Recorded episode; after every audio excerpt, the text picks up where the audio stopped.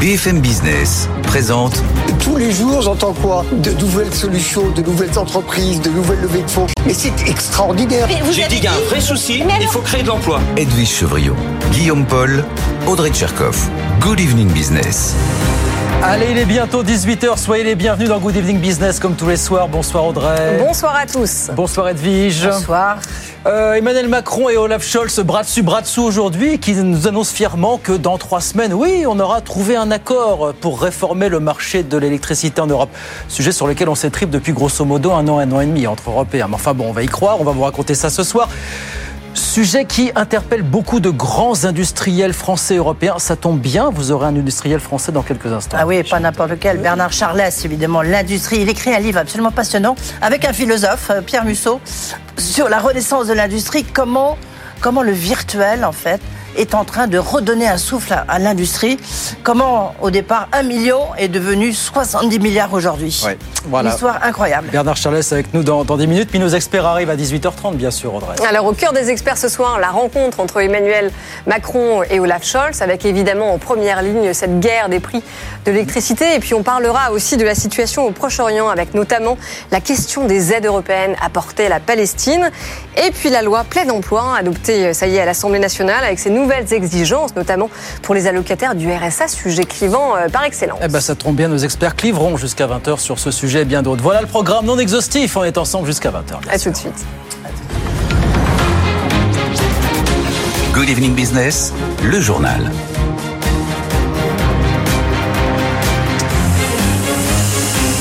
Donc oui, Emmanuel Macron et Olaf Scholz passablement décidés à relancer le couple franco-allemand. Ils l'ont dit aujourd'hui, c'est un devoir moral. Au point de vouloir vite résoudre un vieux différent, comment réformer le marché de l'électricité en Europe? Ils veulent arriver à un accord d'ici la fin du mois, tout simplement. Écoutez euh, Emmanuel Macron. Nous avons un défi de court terme qui est notre compétitivité énergétique. Et nous avons aussi à bâtir un modèle qui nous permettra d'aller vers la neutralité carbone en 2050, en partant de modèles nationaux qui sont extrêmement différents. C'est le sens même de la construction européenne et de notre histoire. À cet égard, nous avons eu des discussions approfondies, très encourageantes, et nous avons acté de pouvoir travailler euh, ensemble, et nos équipes et nos ministres, dans les semaines à venir, pour chercher à conclure, d'ici la fin du mois, un accord nécessaire. D'ici la fin du mois, c'est dans trois semaines en l'occurrence. Bonsoir Mathieu Pechberti. Quand on voit à quel point on s'étripe sur le sujet, je le disais, c'est pas gagné, hein, franchement, trois semaines. Hein, non, alors c'est un peu la méthode Coué hein, du côté d'Emmanuel Macron. On voit pas euh, Olaf Scholz sur, le, sur la vidéo, mais euh, Olaf Scholz regarde un petit peu ses chaussures. C'est-à-dire que la France espérait, ou en tout cas disait, vous savez, on, est, on, on essaie de donner des objectifs pour avancer, euh, euh espérer trouver un accord pour euh, mi-septembre, pour la semaine mi-octobre, pardon, la semaine prochaine, il y aura une réunion, une réunion importante pardon, en Espagne. Cette date est déjà oubliée. Maintenant, Emmanuel Macron on parle de fin octobre, en fin octobre, mais enfin, euh, on entend déjà dire que cette date est intenable. Alors, les positions sont éloignées, mais ça, on le sait depuis le début.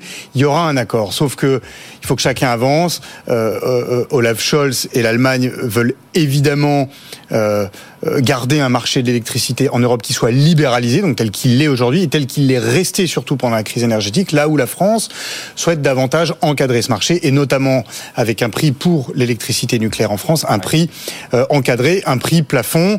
Euh, L'Allemagne n'y est pas favorable, sauf si ce prix était très élevé et donc finalement ne remettent pas en cause euh, l'équilibre euh, de l'offre et la demande tout simplement du marché de la concurrence sur le marché de l'électricité pardon en Europe. Donc pour le moment pas de grandes avancées. Les arguments d'Emmanuel Macron, qui étaient la souveraineté, la compétitivité énergétique, il en a parlé des entreprises européennes face aux entreprises américaines qui bénéficient, elles, de, de l'IRA et des subventions américaines, ne font pas trop sourciller l'Allemagne pour le moment. Il faut un accord pour la fin de l'année, c'est dans deux mois et demi. Donc en réalité, on a assez le temps. Mais la France pousse, pousse, pousse et pour le moment euh, n'avance pas énormément puisque l'Allemagne reste inflexible. Bon, donc c'est-à-dire que cette réunion prévue en Espagne la semaine prochaine entre les dirigeants européens, on va y aller, on va discuter pour rien en fait, grosso modo. On va discuter peut-être pas pour rien, mais il n'y aura rien, il y aura rien de décisif. S'il y a quelques évolutions, quelques nuances, peut-être, mais encore une fois, euh, Emmanuel, Macron a arrêté de parler de reprendre le contrôle des prix d'électricité. Vous voyez, on est on est plus là-dessus là. Hein. Bon, c'était pour faire joli pour la photo aujourd'hui en l'occurrence. Voilà, en tout cas, on discute. Merci beaucoup Mathieu, Mathieu Pechberti avec nous sur BFM Business. On parlera de ce sujet avec vous tout à l'heure aux alentours de, 18h45 hein, sur, euh, sur BFM.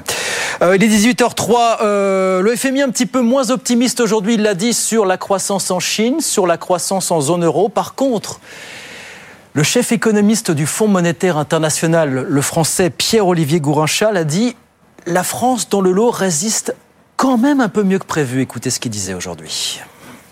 On a effectivement une économie française qui a bien résisté. France est une des pays, une des grandes destinations touristiques en Europe. Et donc, elle a bénéficié de cette réouverture, cette demande de services, un peu comme d'autres pays de la zone euro qui sont aussi euh, des économies de services.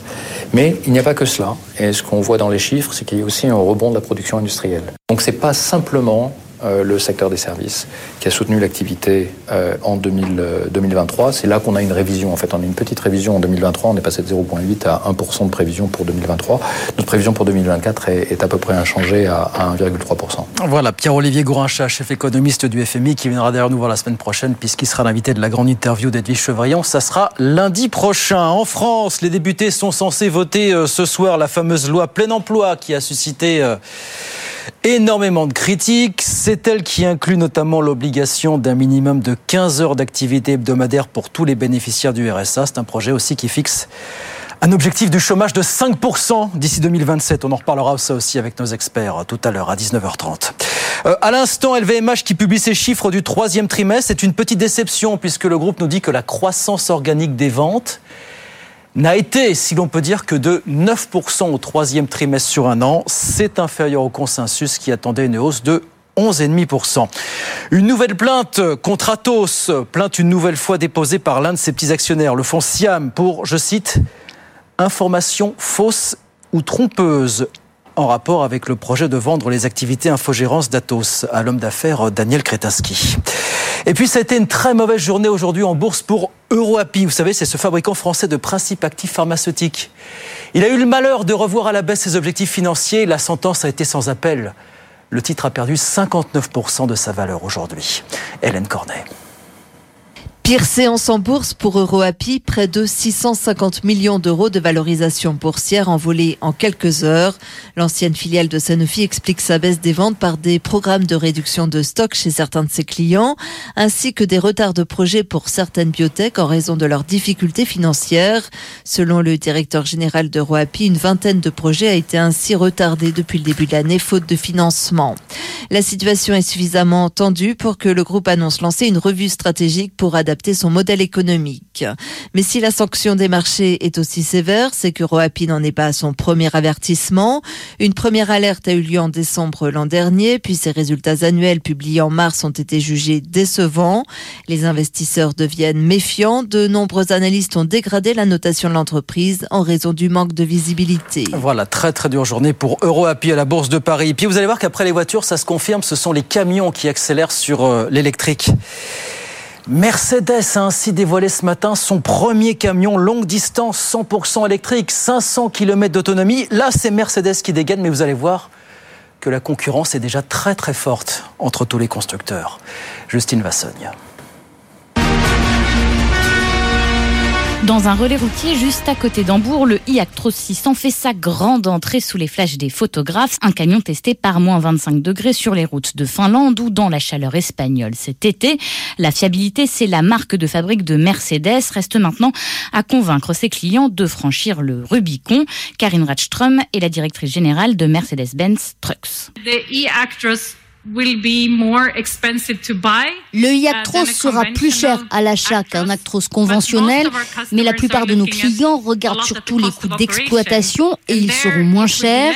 Les camions électriques ont plus d'efficacité énergétique que les camions traditionnels et puis souvent l'électricité coûte moins cher que le diesel. Au final, tout cela se compense. Aujourd'hui, Mercedes n'a pas voulu parler de ses concurrents. Le constructeur leader des camions diesel avec sa marque Daimler est à la traîne sur l'électrique. Il s'est notamment fait voler la vedette par Tesla qui a livré ses premiers semis en décembre. Leur autonomie 800 km. La production des e-Actros débutera fin 2024. De nombreux clients ont déjà signé des lettres d'intention, assure Mercedes qui est confronté à la même réalité que ses concurrents, l'insuffisance des bornes de recharge en Europe. Voilà les camions qui accélèrent aussi sur l'électrique. Justine Vassogne avec nous euh, sur BFM Business. 18h08. On va sur les marchés retrouver Étienne Braque depuis Euronext à la Défense. Bonsoir Étienne, on a regagné 2% ce soir pour le CAC 40 à la clôture. Hein. bourse. La page Israël est tourné déjà sur les marchés. Souvenez-vous, hier, le CAC 40 avait perdu 0,5%, le pétrole moins 4%. Bah, figurez-vous eh bien, que le pétrole se stabilise et c'est à nouveau la marotte des taux qui revient sur les marchés puisque vous avez plusieurs membres de la Fed qui ont estimé bah, qu'au vu du marché aujourd'hui euh, obligataire, finalement, il était possible euh, qu'il n'y ait pas de nouvelles hausses de taux dans les prochaines semaines. Donc vous imaginez que ça, s'appelait à la bourse, s'appelait à Wall Street et aux valeurs euh, technologiques. Plus 2% donc pour le CAC 40, c'est la troisième meilleure séance de l'année, 7160 Les valeurs qui ont fortement baissé ces derniers jours se reprennent, à l'image notamment d'Alstom. Souvenez-vous qui avait perdu 40% la semaine dernière, plus 4,5% ce soir à la clôture, 13,66 euros. À l'inverse, c'est très compliqué, vous l'avez dit, pour EuroAPI, moins 59%. Le titre a été divisé par 4 depuis son introduction euh, en bourse. Une valeur à surveiller, bien sûr, demain, LVMH. Alors le titre a gagné 3% ce soir, mais le titre qui est également coté à Wall Street décélère là très violemment suite à la publication de ce chiffre d'affaires en dessous des attentes, 733 euros ce soir à la clôture et donc le CAC 40 qui s'en sort très bien, plus 2% ce soir, 7162 points et l'euro retrouve les 1,06. Merci beaucoup Étienne. On regarde rapidement ce qui se passe à Wall Street euh, à la mi-séance. Le Dow Jones qui grappille 0,8%, 33 871 points, puis l'indice Nasdaq de son côté qui s'envole d'1,26%, 13 654 points. 18h10, Bernard Charles, le PDG de Dassault Systèmes et l'invité d'Edwige Chevrillon dans un instant. Très bonne soirée. BFM Business présente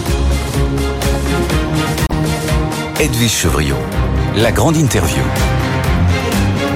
Bonsoir à tous, bienvenue dans la grande interview. On va parler de la grande industrie avec quelqu'un qui croit dans l'industrie, mais pas n'importe laquelle, dans l'industrie du virtuel.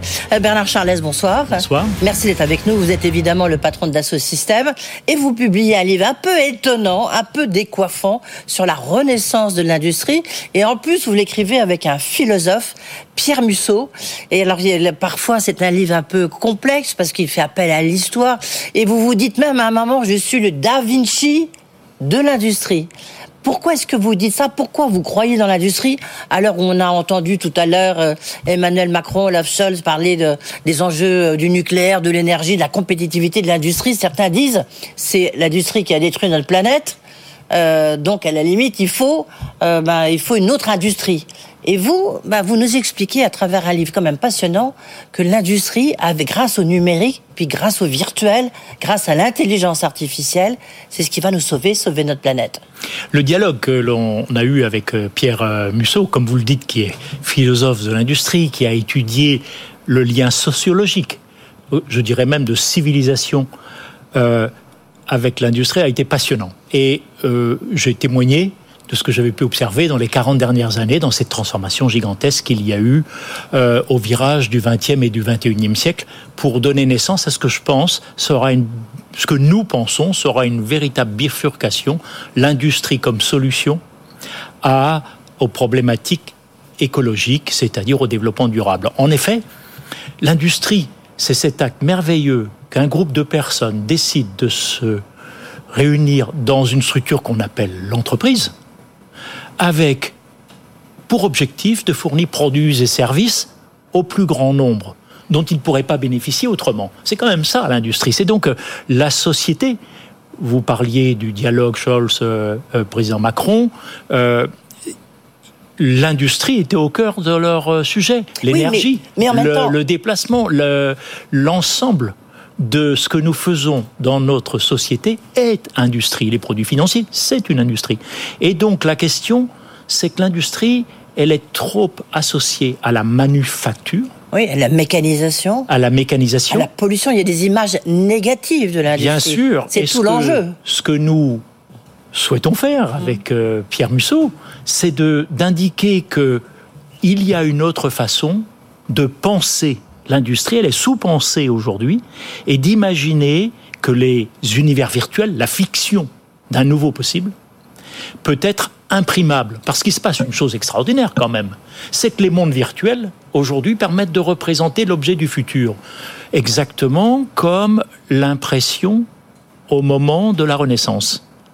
L'impression a changé la fluidité d'échange du savoir et du savoir-faire dans le monde, et je pense, nous pensons, que la virtualisation du monde va changer de manière profonde et donner une opportunité de produire une renaissance de cette industrie. C'est ce que vous avez fait avec l'incroyable réussite, il faut quand même le dire, de Dassault Systèmes, où euh, vous dites vous-même, au départ, il y a 40 ans, on a mis un million avec le fameux logiciel Katia, et qu'aujourd'hui, c'est 70 milliards d'euros, donc euh, de, création de richesse. donc c'est et, surtout c'est qu'on a bien vu toute l'évolution puisqu'on vous suit depuis longtemps sur BFM Business et je vous suis depuis longtemps, Bernard Charles, et on, voit bien. Du reste, en, préface, il y a la préface de l'architecte Franck Guéry qui a fait ce fameux musée euh, à Bilbao et qui explique en quoi vous lui avez permis de faire cet escalier qui rend bah, ce, ce musée si célèbre? Parce que une fois il en avait fait un mais il y avait un coude et donc et vous vous avez réussi à virtualiser et enfin et, et faire cette, cet escalier. il dit en fait l'art est quelque chose qui est boosté par euh, l'industrie et la science. Euh, il dit même vous êtes un visionnaire et un poète. Je ne sais pas si vous êtes un poète, mais certains disent que vous êtes visionnaire. Expliquez-nous pourquoi ce, pourquoi ce numérique change tant la, la dimension de, de l'industrie? Alors, plus que le numérique, je dirais d'ailleurs la virtualisation. C'est la représentation du monde tel qu'on peut l'imaginer demain. Franck Gehry est quand même un architecte extraordinaire qui a créé son œuvre gigantesque dans le monde. Vous la voyez ici avec la fondation Louis Vuitton, et il y en a le Guggenheim Museum, etc. Il a, il a su résoudre une problématique qui est d'imaginer des formes que l'on pense pas constructibles, et de les rendre constructibles grâce au virtuel. Ce que nous voulons dire avec Pierre euh, Musso, c'est que tout le monde s'accorde à admettre aujourd'hui que notre société est une société qui vit dans un monde à la fois réel et virtuel. Mmh. Nos enfants, nos petits-enfants créent leur milieu de vie. Ils créent leur milieu de vie. Il n'y a pas de frontière dure entre le monde réel et leur monde virtuel. Ils en font qu'un. Comment allons-nous vivre dans ce nouveau, nouveau monde? Comment euh, allons-nous produire? Je vous donne un exemple. Aujourd'hui, l'industrie de demain va imprimer, produire du virtuel. Elle va produire l'objet physique du virtuel. L'impression 3D est un bel exemple, mais imaginez aujourd'hui qu'on puisse faire de l'ADN, imprimer sur de l'ADN.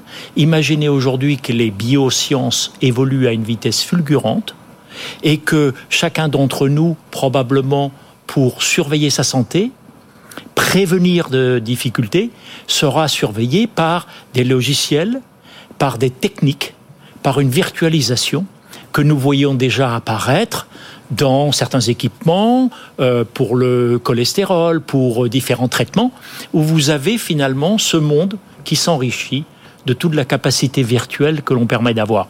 Et la question aujourd'hui, c'est quelle réglementation? Comment projeter une fiction, une histoire du monde, une projection demain dans laquelle la réglementation, la valeur du produit virtuel sera peut-être plus élevée que le produit physique lui-même. Oui, j'aime bien une phrase que vous écrivez, vous dites, je demande toujours aux gens de s'asseoir dans le futur pour regarder le présent. Euh, je trouve que c'est une très jolie phrase où on comprend assez bien l'importance, et c'est vraiment tout ce que vous avez toujours dit et porté, c'est que le futur, c'est ce qui fait notre présent aujourd'hui, et c'est ce qui fait euh, Dassault Systèmes, entre autres. Notamment, vous l'avez fait sur l'architecture, vous l'avez fait évidemment sur les avions, sur les voitures, sur le textile, et sur la santé, qui maintenant représente une part très importante de, votre entreprise, hein, de Dassault Systèmes. C'est quoi un, un bon industriel aujourd'hui? C'est quoi un industriel? Vous êtes qui, euh, Bernard Charles? Aujourd'hui, un industriel, d'abord, on sert les industriels du monde euh, dans tous les secteurs euh, que vous pouvez imaginer et que vous avez mentionnés. Euh, l'industrie est quelque chose de merveilleux. Vous avez un groupe de personnes qui décident de produire produits et services de manière organisée pour que ce soit abordable pour le plus grand nombre. C'est un acte noble. Enfin, l'industrie, oui, mais c'est un, acte, noble. Ok, mais enfin, ça a quand même détruit notre planète. Je caricature. Nous sommes d'accord. Vous caricaturez parce que euh, évidemment, il y a eu la richesse formidable du 19e mm. siècle, l'extrapolation au 20e siècle qui a quand même fait comme résultat, au-delà de l'aspect négatif, euh, évoluer l'espérance de vie de l'humanité, de sortir de la pauvreté. La question aujourd'hui, cette bifurcation que l'on voit, c'est de recentrer l'industrie sur une possibilité de créer des nouvelles offres, produits et services dont le bilan environnemental soit positif et non négatif pour servir l'humain. Mais c'est possible. Il s'agit d'imaginer de nouvelles solutions. On les voit apparaître, que ce soit la mobilité électrique, la production d'énergie par l'atome, euh, aujourd'hui fission, demain fusion. Euh, il n'y a pas de doute sur le fait que la santé elle-même sera. Vous, vous insistez beaucoup. Et c'est drôle parce que j'ai discuté longuement avec euh, Luca Di Meo, le, patron de, Renault. Et lui aussi dit la voiture de demain, aujourd'hui, un constructeur automobile, c'est pas que de l'industrie, c'est pas faire une voiture, c'est tout l'imaginaire qui est autour. Et vous, vous n'arrêtez pas toutes les phrases dans votre livre. Vous parlez de l'imaginaire. L'imaginaire, pour vous, c'est ce qui fait l'industrie de demain? Alors, je vais vous donner un exemple. Imaginez, j'ai vu une magnifique exposition euh, au musée de design de Londres il y a quelques mois, où vous aviez un véhicule, une voiture, et vous aviez plein de petits blocs sur une table qui représentaient les blocs de matière qui constituaient cette voiture.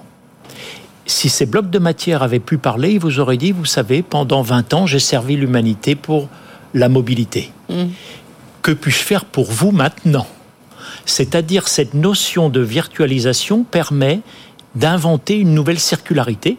Et cette circularité, nous savons tous, est à l'origine de ce que sera ce nouveau, nouveau développement durable. Et il y a donc euh, aujourd'hui à révéler un nouvel imaginaire pour inventer de nouvelles solutions. Et c'est ce que vous observez euh, en Inde, dans tous les pays en voie de développement. Les solutions sont frugales, plus économiques, totalement différentes de celles que nous avons pu développer dans nos pays. Et c'est cette transition vers un environnement durable qui nécessite imagination, révéler l'invisible et permettre par les mathématiques, l'intelligence artificielle de créer des solutions que l'être humain n'avait pour l'instant pas envisagées.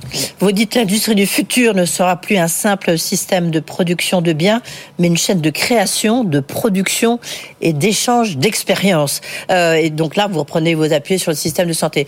Rapidement, parce que malheureusement, le, le temps passe, ce qui est intéressant aussi dans votre livre, c'est de dire que sur la transformation des métiers de dire que il faut complètement réinventer, ça on le dit un peu à longueur de journée, mais il faut réinventer, il faut former, parce que sinon ça sera juste de l'emploi, et donc là il n'y a pas de motivation derrière. Je crois que l'ensemble des observateurs s'accordent à dire que deux freins ralentissent cette capacité, cette bifurcation de l'écologie. La première, c'est une nouvelle définition des métiers, mmh. une nouvelle manière de faire, et la seconde, la capacité scientifique, les sciences au service, la biologie, la chimie, au service de nouvelles méthodes et de nouveaux procédés. On les voit naître, mais cette résistance est d'abord humaine. Elle est humaine dans l'acquisition de savoir et de savoir-faire. Or, le virtuel permet de capitaliser, de partager à une vitesse extraordinaire et à travers le monde. C'est ce qui fait aujourd'hui, à mon avis, que la renaissance de cette industrie de manière générale, de cette organisation de la société, est possible. Bernard Charles, vous pensez que la France peut redevenir euh, une, euh, une, puissance industrielle? Bien sûr. nous avons des atouts et je pense que la capacité à imaginer des nouvelles solutions dans l'énergie, nouveaux types de mobilité, pas uniquement la batterie parce que c'est le sujet aujourd'hui, mais de nouveaux types de mobilité, est à notre portée et la formation, les sciences, la passion d'une fiction nouvelle, d'une façon de se projeter dans l'avenir, fait quand même partie, je pense, de, ces talents en France, en Europe, qu'il nous faut développer et accélérer. Euh, je crois que si nous ne le faisons pas, je peux vous rassurer que d'autres pays le feront. À nous de jouer nos cartes. Vous ne parlez pas beaucoup d'intelligence artificielle générative. Pourtant, a le sentiment que c'est vraiment la révolution, elle est là, quoi. La révolution, elle est là comme euh, la maîtrise de l'atome, mmh. comme la, maîtrise de l'atome. Euh, elle a à la fois ses formidables forces. Nous l'avons utilisée récemment ces trois dernières années pour le vaccin contre le Covid, puisque nous avons inventé avec l'IA générative, mmh. l'intelligence artificielle générative, des bras théoriques de patients qui n'existaient pas, et nous avons testé la thérapeutique, le vaccin, sur des patients virtuels. Et on s'aperçoit que les modèles scientifiques, cette IA nous permet de trouver de nouvelles solutions. C'est ce que nous avons fait. Nous le faisons aujourd'hui pour des nouvelles solutions dans la mobilité, pour des nouvelles techniques dans la Mais est-ce que c'est une, là encore, c'est une transformation puissance 10 par rapport au virtuel? Est-ce que c'est quelque chose qui va complètement, parce que du reste, vous le dites, c'est que les métiers d'aujourd'hui, en fait, on ne connaît pas les métiers de demain et c'est toute la difficulté pour les entreprises du reste. C'est un outil dans la virtualisation du monde. C'est juste un outil. C'est un outil. C'est un outil. Il faut pas le voir autrement. Et il va changer radicalement un certain nombre de fonctions et il va rendre plus efficace d'autres fonctions. Donc certains métiers vont disparaître, mais je dirais que c'est un outil dans cette virtualisation du monde dans laquelle on décode, on observe des phénomènes qui auparavant n'étaient pas euh, observables. Euh, Bernard Charles, il y a, un, sujet qui nous passionne tous, c'est le dossier Atos. On parle beaucoup de cybersécurité parce que là, c'est un enjeu très important. Donc tout le monde se dit, tiens, en fait, il y a un acteur qui est tapis dans l'ombre et qui, à un moment, va débouler sur Atos et notamment sur la partie cybersécurité évidente d'Asso System. Est-ce que ça peut vous intéresser ou vous vous dites, non, on- nous, on est tellement déjà dans d'autres systèmes qu'on crée notre propre codage Euh, en effet, la cybersécurité est au centre Ah de nos systèmes. Aujourd'hui, imaginez que quelqu'un qui aurait accès aux données d'une représentation d'un Boeing 777 ou d'un Airbus euh, euh, 350 pourrait le reproduire. Alors que si vous l'observez, vous pouvez pas le reproduire. Donc on voit déjà que le virtuel a dépassé l'observation de l'être humain sur un produit réel. Euh, donc nos systèmes doivent intégrer ce qu'on appelle des systèmes de, de cybersécurité intégrés, mais cette technologie, elle évolue très vite, elle évolue avec l'IA.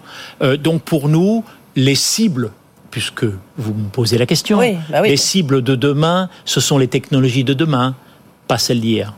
Oui, d'accord. Donc c'est c'est pas évident, c'est pas Atos, c'est d'autres technologies que vous allez vous-même développer. Que nous développons actuellement, bien entendu. Si- S'il fallait retenir euh, un message, ça serait quoi, Bernard Charles? C'est que vous devenez philosophe et que euh, Pierre Musso devient un industriel, plus Oh, sérieusement. Le, message sur la personnalité de Bernard Charles est secondaire. Le dialogue. Mais euh, quand même, vous êtes parti encore une fois. euh, C'est une incroyable histoire. Il n'y a pas beaucoup d'histoires comme Dassault Systèmes. Et comme j'espère c'est qu'on vous en qui l'avez. d'autres, Oui. bien entendu. Et Pascal Dalloz et son équipe vont pouvoir euh, créer le voyage suivant. Euh, mais ce que, je, ce que nous, nous disons avec euh, Pierre euh, Musso, c'est que cette bifurcation écologique va changer radicalement la structure de la société, les systèmes de production et la façon de créer demain.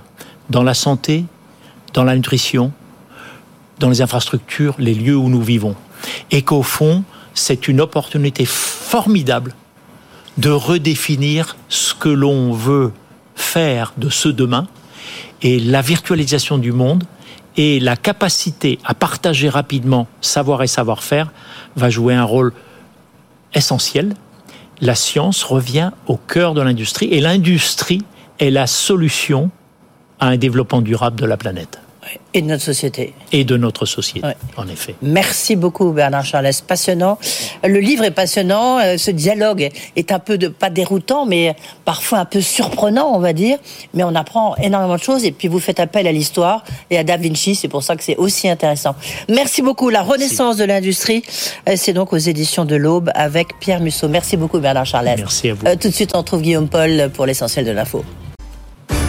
BFM Business, l'info éco. 18h30 sur BFM Business. Dans l'actualité ce soir, l'optimisme peut-être un petit peu trop poussé d'Emmanuel Macron et d'Olaf Scholz. Ils ont annoncé tout à l'heure à Hambourg qu'ils espéraient avoir trouvé un terrain d'entente d'ici la fin du mois sur la manière de réformer le marché de l'électricité en Europe. Sujet qui bloque depuis euh, des mois précisément à cause de la divergence franco-allemande. On va reparler bien sûr dans quelques minutes avec nos experts sur BFM Business. Euh, le Fonds monétaire international encore un peu plus pessimiste pour l'économie mondiale. Il ne prévoit plus désormais que 5% de croissance en Chine cette année. 4,2 pour l'an prochain. Pour la zone euro aussi, ça se gâte. 0,7% pour cette année, 1,2% pour l'an prochain. Les prévisions, en revanche, sont un petit peu meilleures en ce qui concerne les États-Unis. En France, les députés ont voté tout à l'heure euh, en première lecture la fameuse loi plein emploi qui a suscité euh, beaucoup de critiques. C'est elle, vous savez, qui inclut notamment l'obligation d'un minimum de 15 heures d'activité hebdomadaire pour tous les bénéficiaires du RSA. C'est aussi ce projet qui fixe un objectif de 5% de chômage d'ici 2027. LVMH qui publie ses chiffres du troisième trimestre, c'est une petite déception puisque sur le troisième trimestre, la croissance organique des ventes ralentit à 9% alors que le consensus des analystes était plutôt aux alentours de 11,5%. Euh, une nouvelle plainte pour Atos, plainte une nouvelle fois déposée par l'un de ses petits actionnaires, c'est le Fonciam qui la dépose pour, je cite, information fausse, trompeuse en rapport avec le projet du groupe de vendre les activités infogérance à l'homme d'affaires Daniel Kretinsky.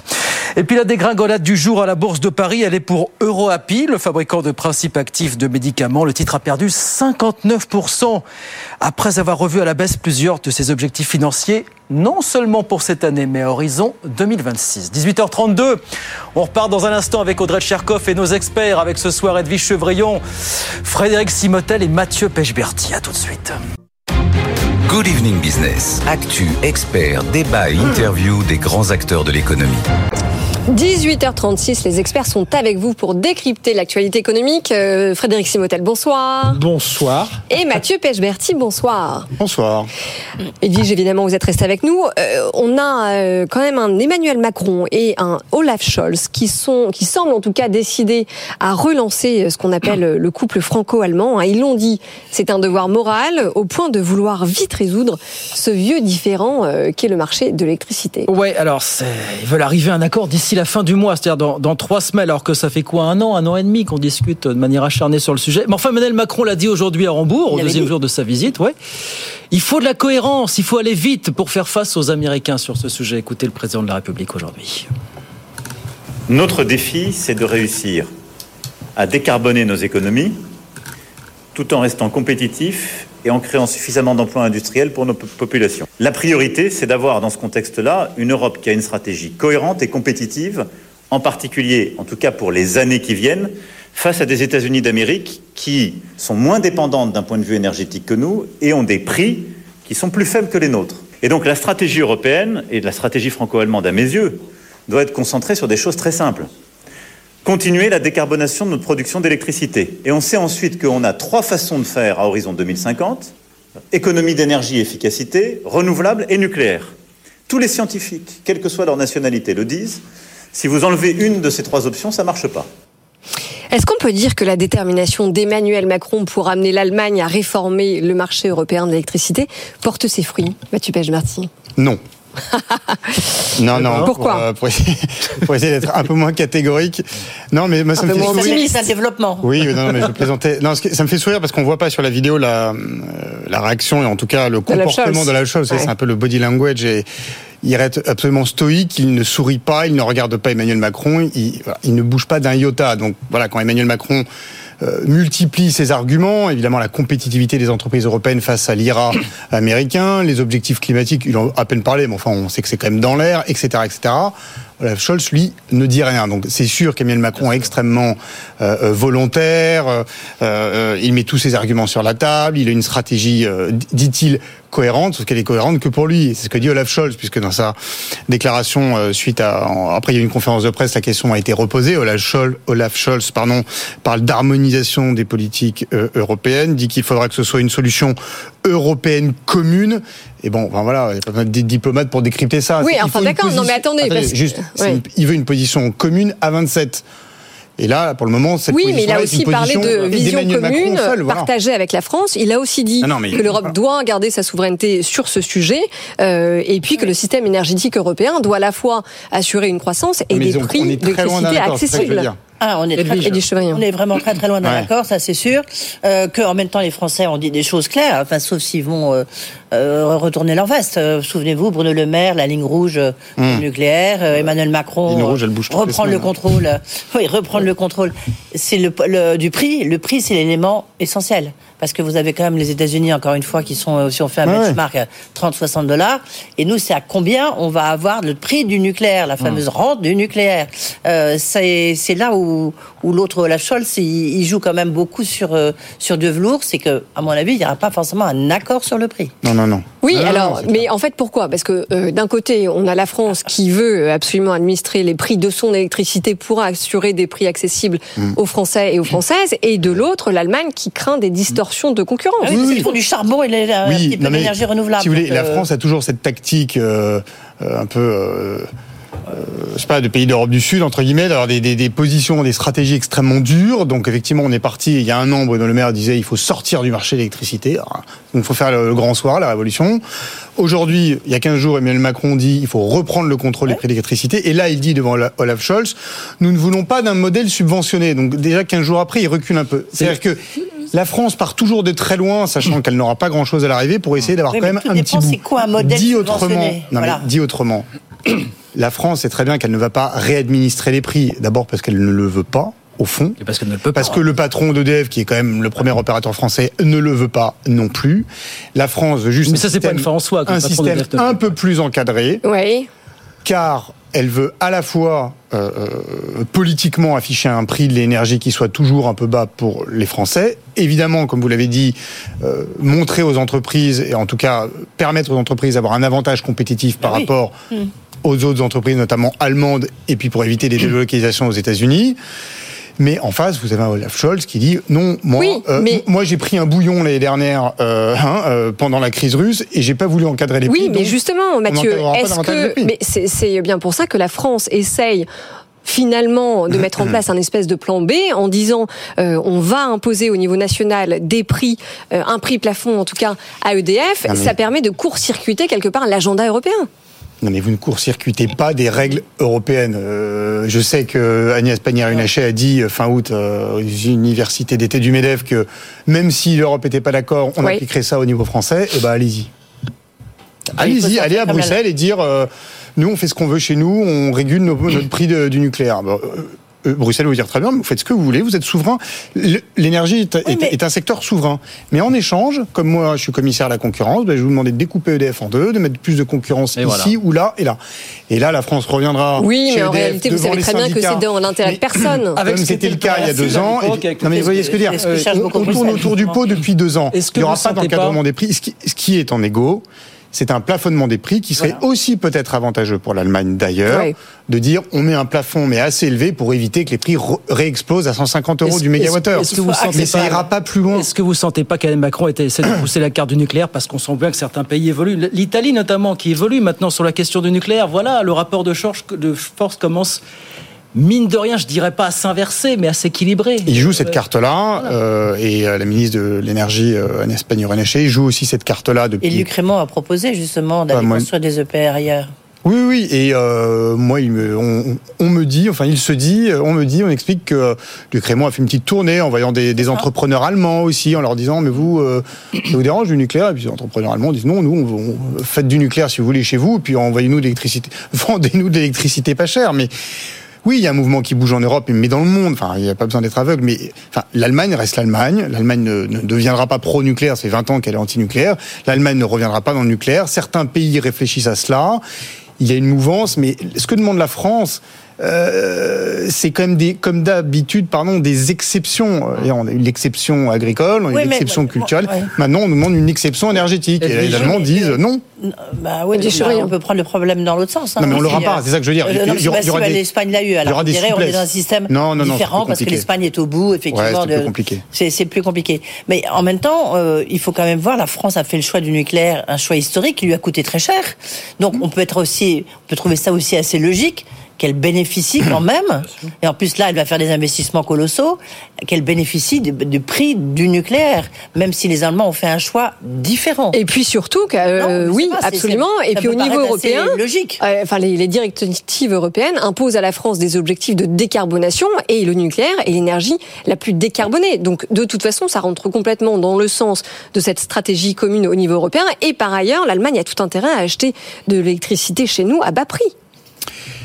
Non, mais là, vous avez raison, c'est qu'il y a de toute façon, euh, enfin, sur les sur les objectifs climatiques, effectivement, l'Allemagne a de toute façon besoin du nucléaire français. L'Europe a besoin du nucléaire français, mais il n'est pas question de remettre en cause du nucléaire euh, en France. D'ailleurs, bah, Olaf Scholz a dit. La taxonomie, là, euh, il y a non, quand même une volonté, non, il y a une volonté d'exclure le nucléaire. Non, en tous les cas, de certains. Non, ce que ne veut pas Olaf Scholz et ce que ne veulent pas entre guillemets les pays d'Europe du Nord, hein, je caricature un peu, mais une partie des pays européens, c'est que euh, la France euh, bénéficie de cette fameuse rente nucléaire au détriment des autres pays européens.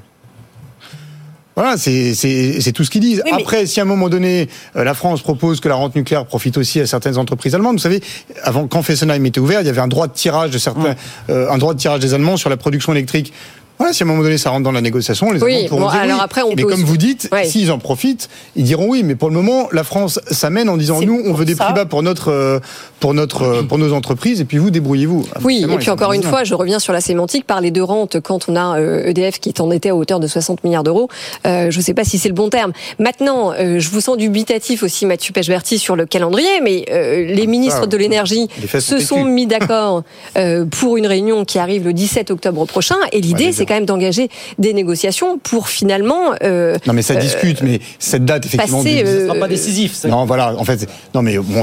Attendez. Il faut, il faut pas trop. Emmanuel Macron, il l'a dit qu'il y aurait un prix qui serait fixé en octobre. Oui, absolument. il l'a dit. Hein. Alors, il y a une réforme mise en place avant la fin de l'année. Les négociations euh, internationales, les calendriers, ça veut rien dire, vous le savez très bien. Enfin, on sait qu'il faut se mettre d'accord à la fin de l'année, qu'on dise que c'est le 17 octobre, fin octobre ou mi-novembre. Enfin, non, mais en tout cas, vous êtes d'accord sur, le fait de dire que ça va être bouclé pour la fin de l'année. Oui, pour la fin de l'année. Voilà, mais bon, le 17 octobre, la date était déjà mise de côté. Là, on est sur fin octobre, et puis je peux vous garantir que ce ne sera pas fin octobre. Il y a un point quand même, c'est vraiment l'absurdité d'avoir fermé Fessenheim. Et eh oui, parce que Fessenheim, justement, ça fournissait les industriels allemands. Mais bien sûr. Donc à ce moment-là, on n'aurait pas eu toutes ces discussions. Frédéric Simotel, Frédéric Simotel qui voulait dire. Quand vous voyez ce qui se passe dans l'énergie, allez chercher, on en parle souvent euh, dans Tech Co sur tout ce qui est la data, les clouds souverains, où on devait avoir un axe aussi franco-allemand. Et vous voyez déjà ce qui se passe dans l'énergie, on comprend pourquoi ce cloud souverain aussi franco-allemand euh, a beaucoup beaucoup, de mal à se faire et les Américains ont encore euh, de belles années devant eux. Encore un sujet, évidemment, qui nous sépare des Américains. Euh, tout ça nous amène, puisqu'on parle des industriels, à l'entretien que vous avez eu il y a quelques instants avec Bernard Charles, hein, le PDG de Dassault Systèmes, avec Pierre Musso, cet ouvrage, La Renaissance de l'industrie. Ah, oui, c'est très étonnant. Et on est sur ces questions, enfin, on est aussi sur ces questions, mais on se projette beaucoup ah bah plus loin, évidemment. Hein, oui, mais surtout, c'est de montrer, c'est ça qui est intéressant, parce qu'en plus, il l'a fait. C'est de démontrer que l'industrie, en fait, l'imaginaire est très important. Il faut se projeter dans le futur. Il y a un moment, il a cette expression. Je dis toujours aux gens qu'il faut vous asseoir pour regarder le futur, pour mieux comprendre la situation d'aujourd'hui. Ça veut dire qu'il faut se projeter après, faire un retour sur la situation d'aujourd'hui. Et c'est ce qu'il dit aux industriels. Il faut absolument avoir un imaginaire absolument euh, On rappelle, on est dans, on est dans l'univers virtuel pour l'industrie. Hein, ah bah dans ce système complètement, parce que c'est euh, bah, dans la santé, les, découvertes qu'ils ont fait, c'est absolument euh, incroyable, que ce soit sur l'ADN mm. ou sur la. Il utilise beaucoup l'intelligence artificielle justement mm. dans tout ce qui est le, mm. le domaine de, de la santé, et il essaye de montrer comme quoi L'industrie a une mauvaise image parce qu'il y avait l'industrie du 19e, du 20e siècle, la mécanisation. Bah, avec beaucoup de pollution. Avec beaucoup de pollution et qu'il faut absolument que l'industrie de demain joue justement sur le virtuel, sur l'intelligence artificielle pour permettre, un, de pallier et de réparer les dégâts qui ont été faits et puis surtout, il finit par dire, mais en fait, l'industrie, l'entreprise, c'est ce qui permet la transformation du monde. on y croit, on n'y croit pas, mhm. mais c'est vrai qu'il l'a quand même réussi pour lui. Bah les, les, trois, les, les, trois piliers, hein, c'est l'intelligence artificielle, c'est euh, le, le, la réalité virtuelle hein, sur laquelle il travaille, et puis c'est tout ce qui concerne la data, et j'en reviens au cloud. Mm. Souvenons-nous qu'au départ, lorsqu'on a voulu un cloud souverain, c'est euh, Bernard Charles qui avait voulu à l'époque, hein, on repart dans les années 2000-2014, c'est Bernard Charles qui avait tout de suite poussé à avoir un cloud français, et puis euh, le gouvernement n'avait pas su trancher, on avait donné un bout à SFR, un bout à Orange, un bout à Bull, un bout à, Atos, et puis on est arrivé à deux, deux, deux offres qui s'appelaient Numergy euh, Claude Watt qui n'existe plus aujourd'hui, et on est encore dans cette bataille. il, a, il a toujours eu cette vision. Voilà, il a, mais dans le monde numérique, il a, il a pas réussi à être suivi dans, dans ce domaine, mais euh, voilà, c'est assez clair aujourd'hui. On le voit, et, je pense qu'il joue ce rôle aussi aujourd'hui auprès des autres industriels, bah, de leur dire l'intelligence artificielle, c'est pas euh, posez-vous la question, c'est allez-y. On a un Claude souvent aujourd'hui en France. On a un projet unique ou comment ça se passe? On a, on a, on a plusieurs projets, mais on est, on est, plutôt sur des normes. Et ce qui va plutôt marcher, c'est des, des stratégies comme celle de, de Thales qui a signé avec Google avec euh, le projet Sense, et celle de Capgemini qui signe avec et Orange qui signe avec Microsoft sur le projet bleu. bleu. voilà, on, ils ont tellement d'avance ces trois Américains qu'il faut s'appuyer avec eux. Après, voilà, il faut voir avec eux comment on contrôle les datas, comment elles restent sur notre territoire, comment on maîtrise toute la partie logicielle. Donc voilà, mais mais Bernard Charlet a au moins cette cette vision de, de, Oui, c'est vrai, mais même dans les termes qu'il utilise, quand, quand il parle de la renaissance de, de l'industrie, c'est intéressant. Et d'ailleurs, on le voit bien, pour revenir à nos objectifs de décarbonation à l'échelle française, le, plan de réindustrialisation est un vrai levier justement pour y arriver. Oui. Bah, après, ce qu'il faut aujourd'hui, c'est accompagner tous les autres industriels, parce qu'on sait, alors on n'est pas euh, comme les Allemands là, avec plein de, de, de, de, sociétés, mais on a quand même beaucoup de sous-traitants et qui eux ont du mal à, à avancer, parce que justement, ils sont, il y a beaucoup d'entreprises familiales où il faut de lourds investissements. Il y a beaucoup de aussi de, de dirigeants qui le comprennent. Virtuel, le virtuel permet à l'industrie. Oui, mais il faut, il faut convaincre, il faut convaincre de limiter les coûts. Lorsqu'on on, voit par exemple, c'était ce qui a fait le succès de Dassault Systèmes, mhm. mais un avion, un A320 virtuel bah, on n'a pas besoin de faire une vraie maquette, de faire d'essayer. Tout est dessiné jusqu'au au moindre détail près. Mais, mais c'est ça, et c'est ce qu'il faut. Mais euh, il y a plein de dirigeants de, de, plus petites entreprises industrielles auxquelles il faut faire passer ce message qu'aujourd'hui, c'est la puissance de calcul, c'est la data, c'est l'intelligence artificielle qui va les faire progresser. Et ça, voilà, culturellement, ça reste parfois un peu compliqué. Vous essayez de le cuisiner sur Atos aussi, sur la Oui, sur Atos, c'est très intéressant, c'est un sujet cher à, à Mathieu Pechberti. Mais le. Eh ben, il a été clair, hein. ça l'intéresse pas du tout, même la, partie. Autant la cybersécurité, il dit, bah oui, c'est, c'est clé, c'est très important euh, à tout point de vue, mais nous avons nos propres systèmes, déjà, déjà nous l'utilisons, de codage, et on va pas. C'est tout, ce qu'il faut garder, c'est les technologies de demain, et donc on va pas garder les technologies d'hier. C'est QFD, donc là il a été clair, ça n'intéresse pas. Non, non, ça va. C'est un dossier qu'il a regardé il y a un an, comme beaucoup d'entreprises. Et effectivement, il a fait comprendre que c'est un dossier qui est à la fois trop compliqué, parce que la boîte est quand même dans un sale état, et qu'il y a assez de poissons dans l'océan, autres poissons dans l'océan pour lui, et euh, pour notre système qu'une Et que la technologie avance riche. le dossier est En fait. Oui, ouais, ça, le dossier est, est totalement clos. En tous les cas, il l'a dit. Je prends juste un exemple pour rendre ça concret, parce que il a une préface de Franck Guéry. Franck oui. c'est lui qui a fait la fondation du Pluton, qui a fait le fameux Très grand architecte. musée de, de, de Bilbao. La première fois qu'il avait travaillé avec, euh, avec lui, il avait fait un escalier, mais pourtant il avait tout dessiné, etc. Mais il y avait un coude à la réalisation. Donc il s'est dit, non mais c'est pas possible, comment ça se fait? Pourtant toutes les données étaient bonnes. Mais oui, mais il y avait un problème qui clochait. Et en fait, quand il a fait le Bilbao Museum, il a demandé à Bernard Charles de, visualiser, de conceptualiser euh, virtuellement l'escalier qu'il voulait faire. Hmm. comme ça, il a pu éviter le coude. Et maintenant, ça fait le succès du musée.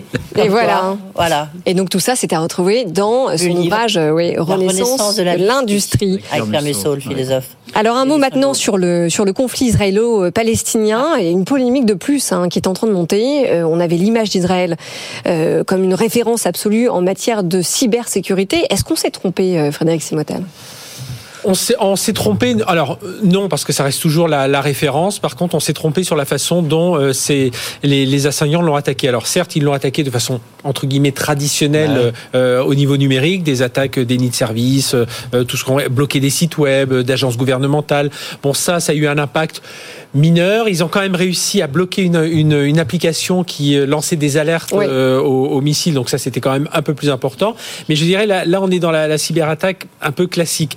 Par contre, euh, les, là où les, les, les, forces du Hamas, euh, terroristes, ont, ont, réussi leur coup, c'est qu'ils sont revenus à l'âge de pierre en termes de communication. C'est l'enseignement de terrain qui a manqué. Hein. Et ils sont passés sous les radars. C'est-à-dire que ils ont... Et qu'est-ce qu'ils ont fait? Ils n'utilisaient ni, ni téléphone portable, ni ordinateur. Ils sont allés dans des pièces sécurisées pour faire tout ça. Ils sont vraiment revenus. Il y a, un, ancien général de l'armée israélienne qui ont dit ils sont revenus à l'âge de pierre pour communiquer entre eux. Mmh. Euh, ils ont trouvé des moyens d'échapper à toute la surveillance euh, électronique et donc ils ont appris à, à, contourner la domination technologique israélienne. Ils savaient dès le départ que s'ils commençaient à échanger plein de messages sur WhatsApp pour se donner rendez-vous, si ou sur Telegram, enfin des choses cryptées, si on commençait à, à faire des gros transferts d'argent qui sont très aujourd'hui c'est hyper surveillé. On, on, connaît les banques un peu amies de certains groupuscules. Donc Donc euh, tout ça a été surveillé. Qu'est-ce qu'ils ont fait? Ils sont descendus d'un cran, ils sont revenus, comme on l'a dit, à l'âge de pierre. Et ça, ça a vraiment détourné. Et du coup, qu'est-ce qu'il a manqué? Là où les Israéliens se reportaient beaucoup sur le renseignement électronique en disant voilà, nous on sait tout, dès qu'il y en a qui bouge le petit doigt, on le sait. Le problème, c'est que euh, ça, ça doit s'accompagner d'un renseignement de terrain qui n'a pas été là. Oui, alors c'est ça, parce que ce que vous dites finalement, c'est qu'à trop faire confiance à la technologie, on en oublie en effet la réalité du terrain. Ah, voilà. était plutôt tourné vers la Cisjordanie que vers la bande de Gaza. Encore une fois, c'est ce qu'on disait l'autre fois. Bon, cela dit, il y a quand même des milliers de roquettes. Lorsqu'on voit malheureusement tout, ce qu'ils ont tiré, tout ce qu'ils tirent encore et tout ce qu'ils vont tirer, c'est dire ça, ça là, c'est pas une feuille de papier. c'est quand même et sans doute quand même une petite défaillance d'observation euh, des satellites, qu'elles soient israéliennes ou euh, américaines. Oui, de toute façon, il y a cette défaillance-là. Euh, autre, autre défaillance aussi, c'est euh, de, de ne pas comprendre qu'ils allaient être attaqués par euh, d'autres, les, les, les pro on, on, a repéré plein de, plein de sites de, d'équipes de, pirates, de groupuscules de pirates pro-russes, ouais.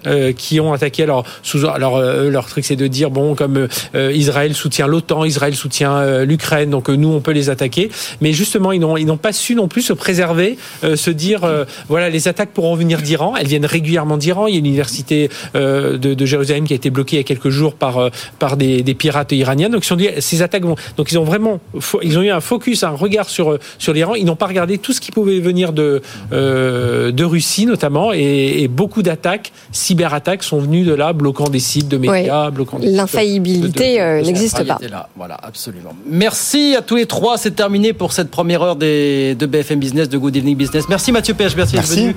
Merci Frédéric. On vous retrouve à 20h Tech Co. Alors dites donc, avec un champion du monde, mesdames, messieurs, 2018 là. Blaise Matuidi, oui. Il a champion du monde en 2018 et en 2022, il a lancé son fonds euh, depuis les États-Unis. Il nous en parlait, le reste. il était venu, on nous en parlait. Là, ça y est, il ouvre son bureau en France. Euh, il a suit plusieurs startups. Il va nous parler de tout ça dans euh, bah, 20, à 21h. Futur sélectionneur, hein, pronostic certain d'ores et déjà. Voilà. De qui, de quoi? De l'équipe de France. Ah, certains le disent. Hein, il un autre débat. c'est ça. Il a, il a, il a l'étoffe. Il a l'étoffe. changer de Miami. Oui, ouais, on verra. Ouais. Edwige, à demain, 18h10 pour de nouvelles aventures, bien sûr. 18h56. Nous, on revient dans un instant, évidemment, hein, sur BF. Oui, restez avec nous. On va parler de la réforme européenne du marché de l'électricité. On va parler de cette loi plein emploi qui a été adoptée à l'Assemblée tout à l'heure en première lecture avec les nouvelles exigences, vous le savez, euh, à l'intention des bénéficiaires du RSA. Et puis, euh, plein d'autres sujets ce soir euh, sur BFM Business. On parlera euh, notamment de ce milliard à trouver en plus dans le budget l'an prochain. Il y a déjà pas mal de pistes sur la table, évidemment. À tout de suite. Good Evening Business. Actu, experts, débat et interview des grands acteurs de l'économie.